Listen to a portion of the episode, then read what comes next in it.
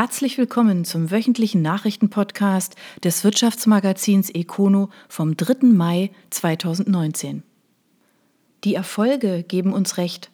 SIG wuchs im vergangenen Jahr trotz einiger Probleme überdurchschnittlich stark.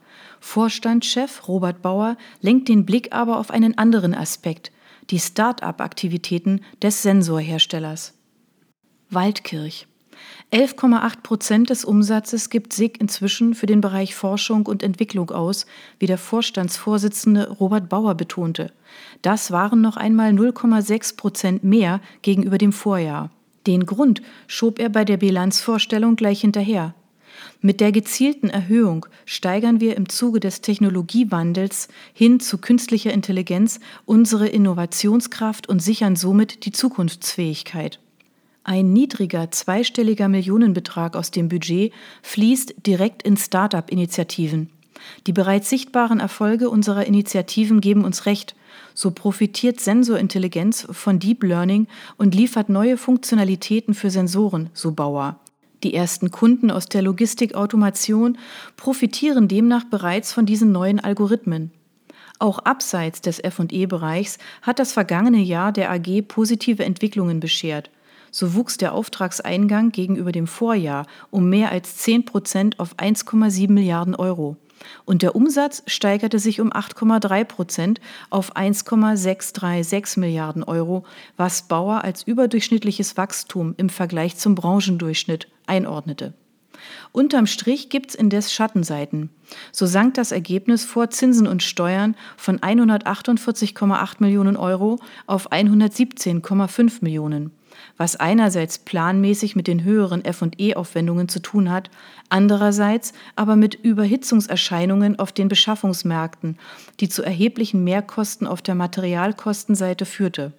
Und zwei weitere Punkte trüben die Bilanz. So gab es gegenläufige Währungseffekte und die Märkte entwickelten sich äußerst unterdurchschnittlich. Während der Heimatmarkt nur um 1,8 Prozent wuchs, ging es in der Region Asien-Pazifik um 12,9 Prozent nach oben. Für das laufende Jahr zeigt sich der SIG-Vorstand dennoch recht zuversichtlich. Dank weltweiter Präsenz und neuer Produkte werde man wieder Wachstumschancen ergreifen.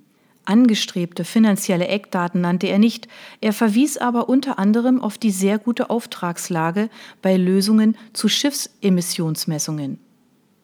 LIDEC stärkt China. Der Anbieter von technischen Dienstleistungen hat ein Joint Venture gegründet. Der Partner dafür ist nicht irgendwer. Stuttgart-Peking. LIDEC hat gemeinsam mit der Beijing Automotive Industry das Joint Venture Bike LIDEC gegründet. Die Partner sind je zur Hälfte beteiligt. Das chinesische Unternehmen ist eine Tochter des fünftgrößten Fahrzeug- und Automobilproduzenten in der Volksrepublik. Nach Angaben von LIDEC stärke man durch den Zusammenschluss die Position in China als führender Anbieter technischer Dienstleistungen. Gerwin Gedig, Managing Director der LIDEC Industrial Services China, sieht ohnehin einen breiten Wachstumsmarkt. Die zunehmende Digitalisierung und Automatisierung in chinesischen Produktionsunternehmen gehen mit einem steigenden Bedarf an hochwertigen Dienstleistungen einher.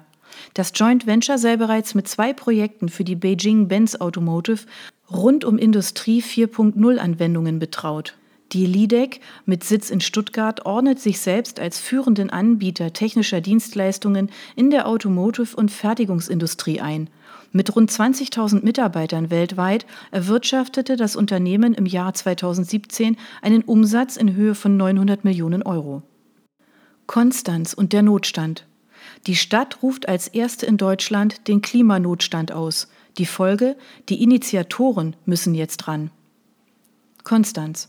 Der Gemeinderat hat einstimmig einen Beschluss gefasst, der auf die Initiative der lokalen Vertreter der Schülerbewegung Fridays for Future zurückgeht. Das bestätigten die Schüler und die Stadtverwaltung. Der Beschluss sei zwar kein Notstand im rechtlichen Sinne, mit ihm würde aber der Klimawandel als Bedrohung anerkannt. Nach Angaben von OB Uli Burchardt kamen die Initiatoren im Februar auf die Stadtverwaltung zu, um den Beschluss zu initiieren.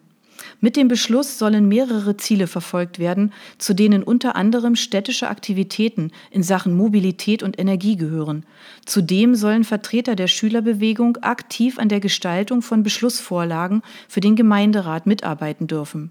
Zwar ist Konstanz die erste Stadt in Deutschland, die einen derartigen Notstand ausruft, weltweit befindet man sich damit aber in prominenter Gesellschaft. Basel, Los Angeles und Vancouver gehören dazu und jüngst hat sogar das Parlament in Großbritannien den Klimanotstand beschlossen. Naturkost Freiburg regelt Nachfolge. Der Händler vereinbart mit der Bodan aus Überlingen eine Kooperation. Gründer Jürgen Schuchert bleibt weiterhin an Bord. Freiburg-Überlingen. Nach 37 Jahren in der Verantwortung bei der Naturkost Freiburg hat Schuchert eine Vereinbarung mit der Bodan getroffen. Laut Mitteilung werden die Kunden und Lieferanten eingeladen, zu dem Naturkost-Großhändler zu wechseln. Uns ist es ein Anliegen, partnerschaftliche Wertschöpfungskreisläufe zu erhalten und zu stärken, wird Bodan-Geschäftsführer Sascha Damaschun zitiert. Und Schuchert ergänzt, mit der Infrastruktur und dem Service seien die Überlinger die idealen Partner, um ein Lebenswerk in einen größeren Zusammenhang zu integrieren. Zu den Modalitäten machten die beiden Unternehmen keine Angaben. Schuchert bleibt für eine nicht näher definierte Übergangszeit als Ansprechpartner für die eigenen Kunden erhalten und wird anschließend beratender Mitarbeiter. Die Bestellungen, Lager- und Transportlogistik wird künftig über Bodan abgewickelt.